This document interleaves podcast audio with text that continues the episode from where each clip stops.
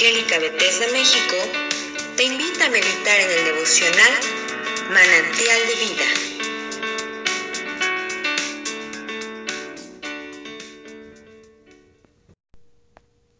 Es un verdadero honor y privilegio poder saludarles en esta oportunidad. Gracias a Dios se me da la oportunidad de participar en este precioso devocional. Y ahora nos corresponde el profeta Amós en el capítulo 7.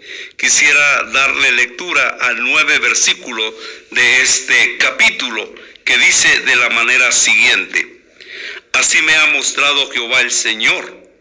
He aquí él criaba langostas cuando comenzaba a crecer el heno tardío. He aquí que era el heno tardío después de las ciegas del rey y aconteció que cuando acabó de comer la hierba de la tierra, yo dije, Señor Jehová, perdona ahora. ¿Quién levantará a Jacob? Porque es pequeño. ¿Se arrepintió Jehová de esto? No será, dijo Jehová. Jehová el Señor me mostró así, he aquí.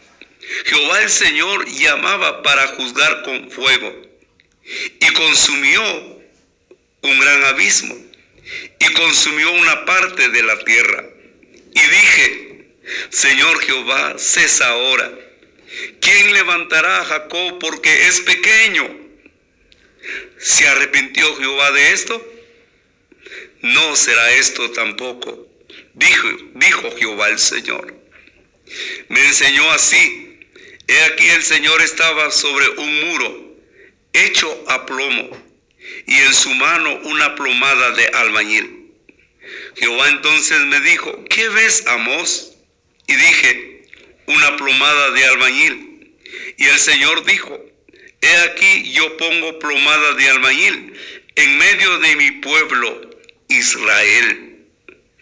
Los lugares altos de Isaac serán destruidos y los santuarios de Israel serán asolados, y me levantaré con espada sobre la casa de Jeroboam. Aquí tenemos tres descripciones, en otras palabras, visiones del castigo. Se mencionan las langostas, se menciona el fuego y se menciona la plomada de albañil. Quisiera tal vez reflexionar por unos minutos sobre las dos primeras visiones. En primer lugar, lo que nosotros vemos en el capítulo 7 del versículo 1 al versículo 6.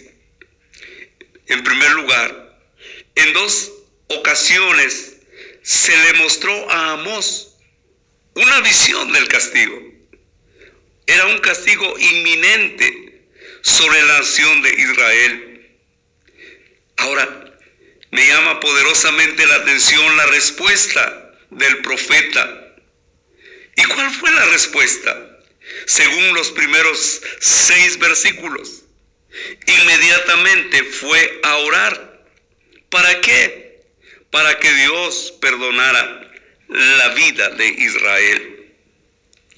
Estimados hermanos, la oración es un privilegio la oración es un recurso que, Dios eh, en su misericordia nos permite. La oración es tan poderoso. ¿Qué aprendemos sobre estos primeros versículos? Las oraciones de Amós, del profeta, deben recordarnos que debemos orar por nuestra por nuestra nación, ahora más que nunca. Se me viene en el pensamiento la primera carta a Timoteo, en el capítulo 2, los dos primeros versículos.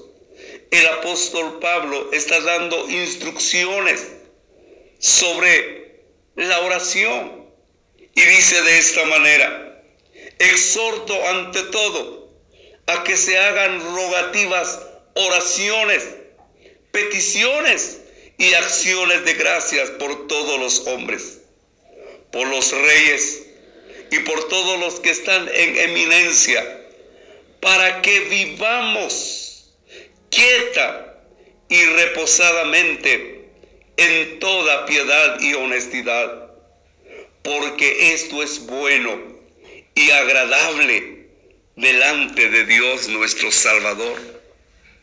Es la razón por la que en estos cortos minutos, estimados hermanos y amigos, me llamaron la atención estos primeros seis versículos del capítulo 7 de Amós.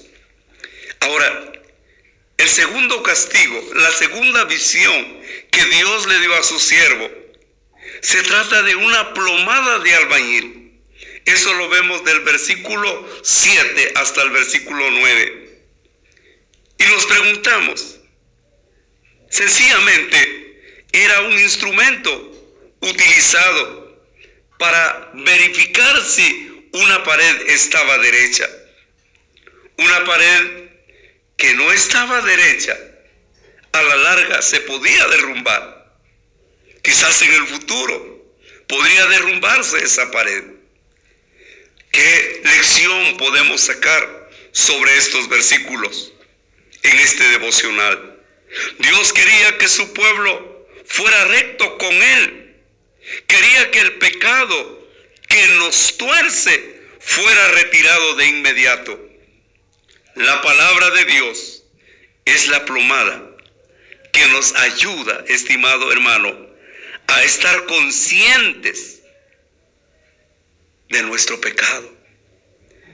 Como pastor y amigo, quisiera en esta oportunidad animarlo, ahí donde usted se encuentra, pedirle misericordia a Dios, porque estoy seguro que si Dios nos diera el privilegio de poner esa plomada de albañil en relación a nuestra vida espiritual, cuántas cosas se podrían descubrir. Pero Dios es un Dios de oportunidades. Y hasta este día el Señor sigue hablándonos. Mi estimado amigo y hermano, un abrazo ahí donde se encuentre. Recuerde, el Señor está a su lado. Que Dios lo guarde y que Dios lo bendiga. Si esta devocional ha sido de bendición para tu vida, compártelo con otros. Y síguenos en nuestras redes sociales como Misión Evangélica Bethesda México.